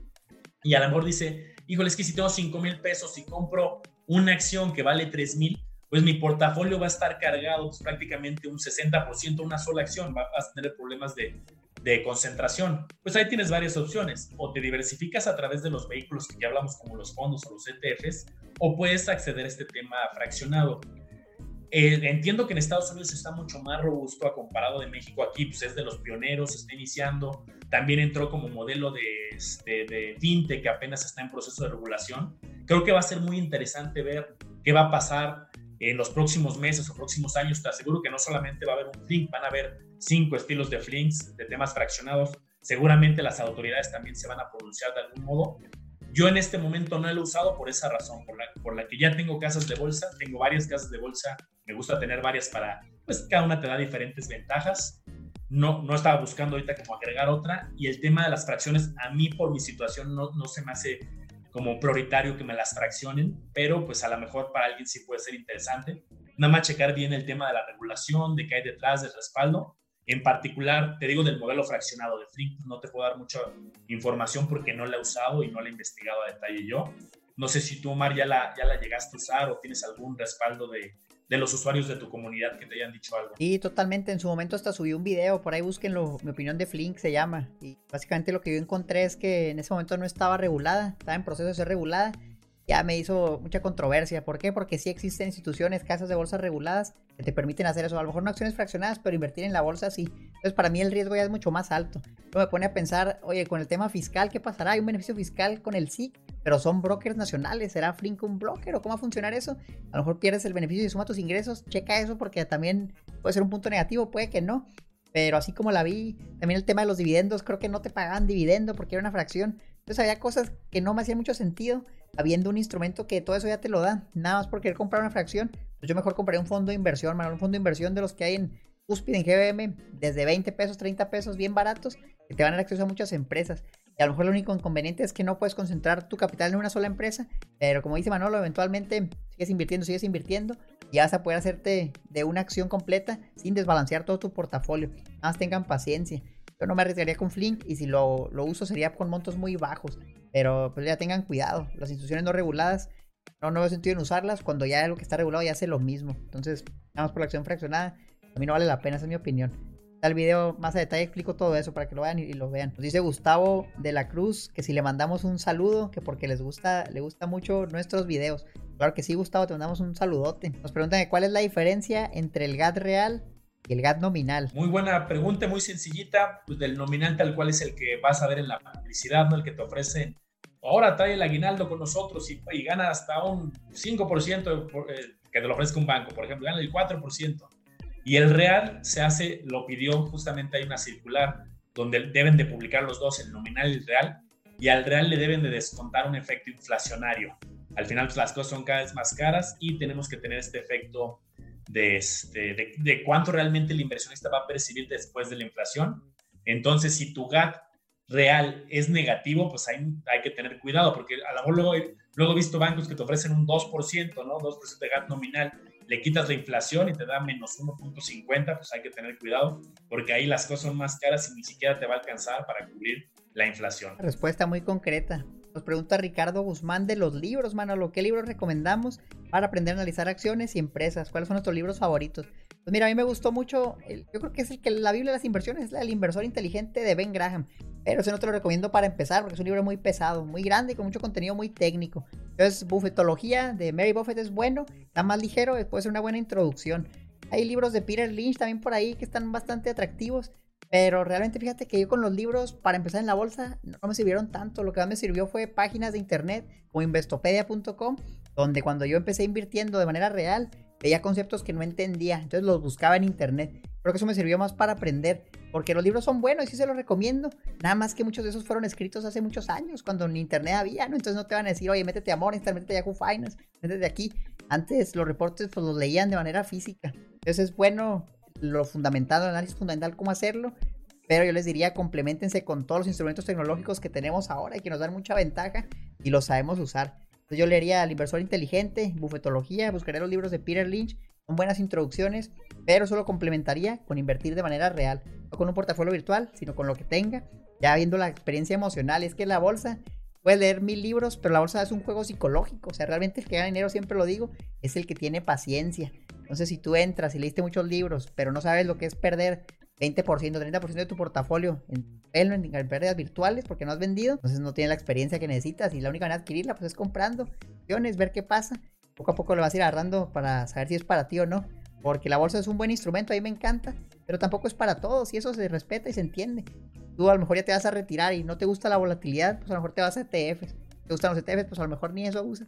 Está bien, libros, esos son unos que me gustan, Manuel, no sé qué opinas tú. Yo complementaría a lo mejor también usar un simulador, a, lo mejor antes de dar el paso, eh, usar un simulador, ¿no? Por ejemplo, pues ahora sí, para, para ser concretos de quienes tienen simulador, pues Cuspid tiene su simulador, al final puedes abrir una cuenta y Cuspid tiene un simulador, Actinver tiene el reto Actinver que hace cada, eh, ahorita acaba de terminar, pero también tiene su, su simulador, y eso te ayuda sobre todo para la parte emocional, ¿no? Porque diste muy buenos libros ahorita, Mar, y me encantan las sugerencias, pero sí, yo la verdad es que me inclinaría que la práctica, hazlo si quieres en un ambiente controlado a través de un simulador. Si quieres aprender a lo mejor análisis fundamental, pues búscate algún recurso de análisis fundamental, empieza a leer dentro de los recursos gratuitos que encuentras, nuestros canales, eh, pues a lo un cursito de análisis fundamental, o sea, sí vale la pena que aprendas como tal a analizar las ventas, los ratios, los múltiplos, todo lo que hay dentro, ciertas interpretaciones, pero creo que lo definiste muy bien nomás. Si no te metes a la práctica, al final a analizar una empresa, difícilmente un libro va, a llevarte a justamente a dar ese brinco. Yo creo que lo mejor es pues, ponerte ya a dedicarle unas buenas horas, a aprender análisis fundamental o técnico, cada quien tiene sus diferentes corrientes de pensamiento, a quien usas incluso los dos, y empezar a ya hacer un simulador, un ambiente controlado para que luego puedas ejecutar a través ya en términos reales, ¿no? Totalmente, miren, uno que estoy escuchando ahora en audiolibro y es un buen complemento justamente de lo que es el análisis cualitativo, que es lo que mencionaba Manolo ahorita, se llama Common Stocks and Uncommon Profits de Philip Fisher. Warren Buffett decía que él era como 80% Benjamin Graham y luego el otro 20 o 15% Philip Fisher. A ver, lo tienes. Ah, pues ahí está, mira. Buenísimo, el análisis cualitativo, excelente, es un libro muy bueno, está muy largo, está pesado, pero voy como a la mitad y me está gustando mucho, la verdad está muy concreto, da consejos muy buenos, pero tenía el buen Manolo. Mira. Perfecto. Más preguntas, Omar. Yo, yo perdí el, el hilo de las preguntas, no sé en dónde vamos pues ya no vamos a responder unas dos, tres, que ya casi llegamos al final, fíjate, nos hemos aventado casi todo. Sobre el trading, Manolo, ¿qué opinas del trading? Sobre el trading, pues mira, yo creo que hay eh, estrategias que cada quien va, adaptando a, cada uno. Y refiriéndome al trading, o quien esté buscando una oportunidad de muy corto plazo, creo que sí, sí hay oportunidades y algo que siempre cuento es que yo conozco como 50 personas que lo han intentado de mis de amigos, conocidos, gente cercana, y de esos 50, antes contaba que solamente uno era exitoso, ahora puedo decir la anécdota que todos considero que son exitosos de 50. Esto porque creo que también depende de cómo entras a este mundo y aplica tanto para trading como para también bolsa de largo plazo, creo que para todo, ¿no? Eh, creo que si lo haces de manera ordenada, bien estudiada, te metes a mucho detalle y te vuelves un campeón, un expertazo, pues seguramente te puede ir bien, ¿no? Pero esa, esa lógica va a aplicar como en cualquier área. Yo en lo particular, mi filosofía es de más largo plazo. También déjame decirte por qué. Luego me han preguntado, oye, Manolo, si tú que te dices muy bueno y estás metidísimo en este tema, ¿por qué no te metes a operar así realmente seis horas, ocho horas, estás ahí un rato y ganas una muy buena lana? La respuesta también es, pues que los recursos y el tiempo es limitado, ¿no? Yo al final pues tengo mi emprendimiento, tengo varios temas de consultoría, hago varios proyectos con diferentes empresas, hago, hago varias cosas, entonces eh, en este momento de mi vida no estoy volcado a estar también operando muchas horas, ¿no?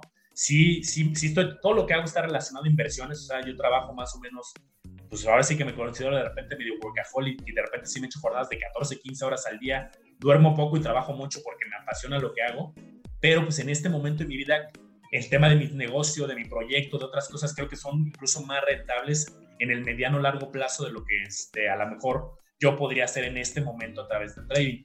Pero te digo, conozco gente que también ha tenido ciertos casos de éxito y platico con ellos y me, me hablan de todas las estrategias que hacen, que están implementando algoritmos, que le invierten algoritmos. Fíjate, eso me contó mucho ahorita un, amigo. Me dijo, oye, ahorita le estoy metiendo mucha lana pero más que el aprendizaje de los indicadores y a tener ahí ciertos este, análisis, yo le estoy metiendo mucha lana a equipo de cómputo, algoritmos y son caros, que está asociándose con gente de sistemas, porque al final esto es una, me dijo, esto es una competencia yo contra el resto de, del mundo y todos tienen muy buenos algoritmos y todos te van a prometer grandes aplicaciones, pero lo que me dijo es, yo uso varias aplicaciones, pero le estoy metiendo mucha lana a desarrollar cosas in-house y le está yendo bien, ¿no? Pero también él ya se metió de lleno a, a hacer igual, se levanta creo que 4 de la mañana, empieza a operar en ciertos mercados y me dice que todo ya funciona mucho de, de a ver quién tiene más inteligencia ya, que las computadoras hagan la inteligencia y se peleen contra otras casi casi.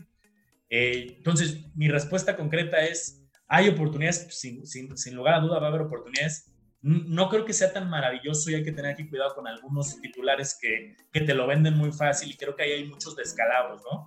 Acuérdense que no hay nada fácil ni en bolsa, ni en ETFs, ni en emprender, en nada va a haber un caminito fácil de, oye, vuélvete millonario. Eso sí puede dar coraje cuando ves, y creo que por eso se ha hablado en algunos foros, lo, han tachado hasta de mal, porque luego hay unos vivos que han usado esto para aprovecharse la gente, pero no estoy diciendo que todo sea así. Yo cuando trabajaba en, en la institución financiera en la que estaba, había un piso dedicado a ello, o sea, había un piso que incluso hasta estaba separado, te tenías que hacer te registrabas obviamente para entrar a las oficinas corporativas y luego tenías que hacer un registro ahí, tener unas otras unas entradas especiales que no podía entrar cualquier empleado, tienes que tener también un código así.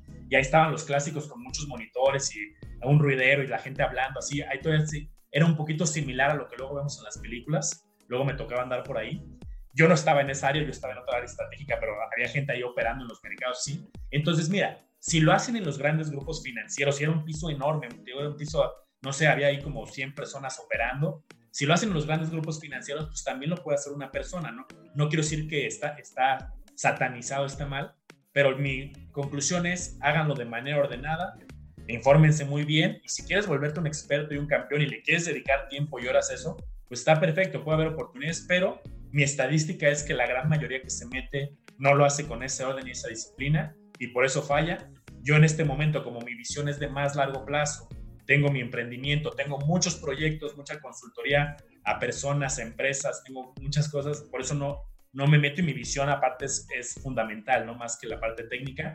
Y pues poco a poco a lo mejor en algún momento de mi vida me meteré más, pero en este momento también estoy volcado a otras cosas, pero hay oportunidades, ¿no? ¿Qué opinas tú? Porque es interesante. Estoy totalmente de acuerdo. Mira, yo me encuentro en una situación similar donde realmente no, no tengo el tiempo que debería dedicar para tratar de obtener buenos resultados y ni siquiera sé si lo podría lograr, ¿sabes? Mucha gente termina perdiendo dinero, a algunos sí les va bien. Realmente yo creo que la estadística va en nuestra contra. Es algo para mí muy estresante, es otro empleo y realmente lo que estoy buscando es ser libre. Entonces yo no quisiera algo estar amarrado otra vez todo el día invirtiendo, invirtiendo. No es algo que me llame mucho la atención. Aparte creo que ya estoy tan empapado de lo fundamental que ya me sería difícil quitarme la visión de largo plazo que tengo y me ha funcionado bien. Por lo que digo, no digo que está mal, si te gusta, pruébalo. Yo te diría, te invito a que lo hagas, pruébalo y ve cómo te va. A lo mejor te va muy bien. Realmente, justamente estaba hablando de una sesión la otra vez con una persona en una mentoría él me decía que él quería meterse al mercado de futuros. Le expliqué cómo funcionaba, le dije, puede haber riesgos, pero también te puede ir bien. Le dije, anímate.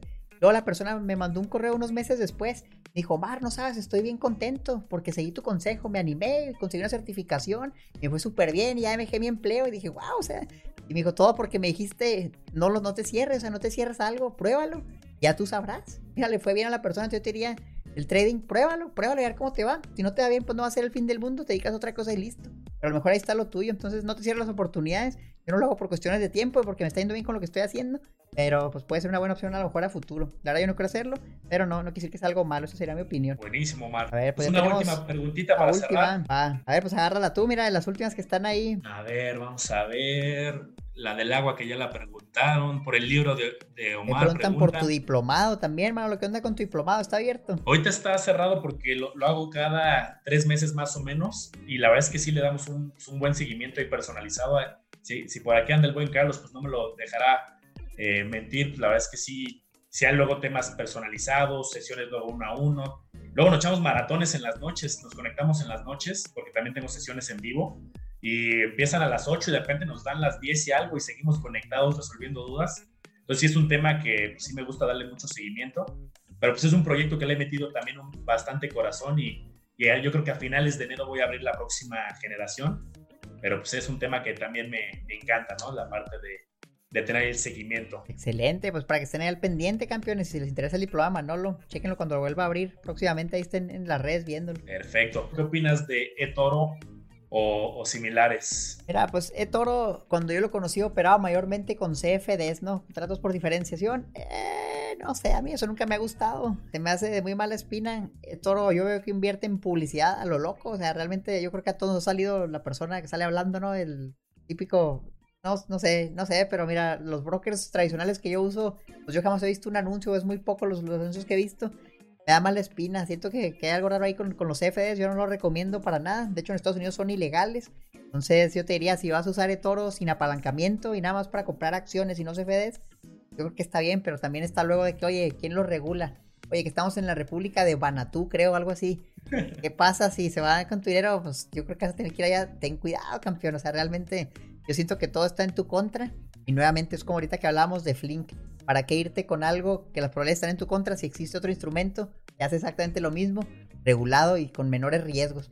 Yo no le veo sentido, es un riesgo adicional que yo no correría. Yo sí abiertamente lo digo, yo no recomiendo de toro.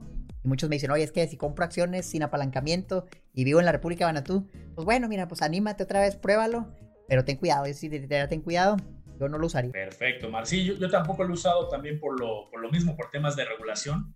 Luego hice esta práctica de manera reciente. Luego, como yo me estoy registrando en diferentes páginas y foros y, y tengo también un celular para esto específico, dejo también el número. Luego me hablan bien seguido de algunas empresas en ese celular de, oye, fíjate que estamos operando y nosotros aquí no te cobramos comisiones, es fabuloso. Y luego les digo, oye, pero vivo en Estados Unidos, vivo en México, ¿no? Pero hago esa prueba de validación. Oye, y si soy residente ahorita de Estados Unidos, ah, no, no, ahí no podemos. Entonces yo con eso ya me doy cuenta que si en Estados Unidos, que tiene reglas muy robustas, no los dejan operar, pues ya con eso es, un filtro para mí de que es pues, una legislación muy robusta los batea, pues mejor yo también en este momento también estoy fuera, ¿no? Y pues opciones va a haber muchas. Ya os digo, espérense un añito, un añito más. Ahorita siempre hablamos de los mismos ejemplos de casas de bolsa, ¿no? Pero van a ver que yo creo que los diferentes grupos financieros se están dando cuenta y hay algunos que están empezando a hacer esfuerzos, están bajando un poco más sus comisiones, porque ahorita hay 3, 4 que están muy accesibles. Yo sigo encontrando casas de bolsa con mínimos de 500 mil, 200 mil, pero ya no tarda, ¿eh? ya no tarda en haber una revolución de que se están automatizando.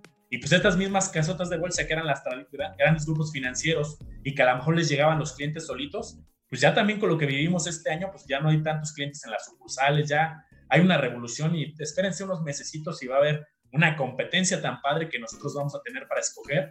Y ahora sí, que nos dé mejores comisiones, buena regulación y buen servicio, y pues ese va a ser los que se van a ir llevando más parte de, del público inversionista. Totalmente, campeones, pues ahí lo tienen, miren, ya si les gustó este en vivo, es el primero que hacemos, puede que sea el primero de muchos, si les gustó, así que primero ayúdenos dándole un me gusta, compartiéndolo con alguien que conozcan, para que más personas se empapen. Fíjense, ya somos ahorita casi 3.500 campeones. Este, este proyecto que empezó hace como dos meses, me da mucho gusto, la verdad estoy muy agradecido con ustedes. Y pues quiero aprovechar este momento para darles las gracias, ¿no? Gracias por todo el apoyo y desearles que se la pasen muy bien, que pasen felices fiestas, ya se acaba el año, que agarren buenas energías para empezar el siguiente año con todo. Empezar invirtiendo, si no invierten, que tomen acción y comiencen a invertir. Y si ya están invirtiendo, seguirle dando, ¿no? Es algo que nunca acaba, algo constante, poco a poco lo vamos logrando. Entonces, felicidades campeones por haberse conectado aquí, hay 227 personas. Me da muchísimo gusto y nos vamos a ver pronto. Perfecto, Mari. Pues también desearles a todos pues, que, que cierre muy bien el año. Ha sido un año bastante complicado. Mucho ánimo a todos los que son emprendedores, por ejemplo, pues que me tocó eh, ser un emprendedor joven. Pues han habido proyectos que tenía que a lo mejor ya no se materializaron. Luego es un tema complicado, mucha fuerza. La verdad es que luego he tenido muchas también sesiones con empresas, con familias que han tenido sesiones complicadas yo creo que siempre es buen momento para invertir, pero qué mejor si tienes tu fondo de emergencia, tus finanzas ordenadas, cada quien está en diferentes circunstancias. El próximo año pues pinta que va a ser un poco pues más relajado, esperemos, ya se ve un poco más luz también por el tema de, de la vacuna y lo que viene, pero pues también sabemos que la economía tampoco es como que de la noche a la mañana hay un cambio, ¿no? Todo es un tema gradual, pues cuentan con nuestro apoyo de corazón, vamos a seguir nosotros aquí contestando la mayor posibilidad de mensajes, tanto aquí, los de respectivos canales. Luego llegan tantos mensajes que hasta es difícil, pero créeme, yo le dedico la mayor parte que puedo a meterme. Todos los mensajes siempre los leemos, tanto en el canal de Omar como el de Campeones aquí, porque pues siempre de los mensajes salen nuevos contenidos que ahora sí que ustedes aquí son nuestros jefes, ¿no? Ustedes aquí nos mandan.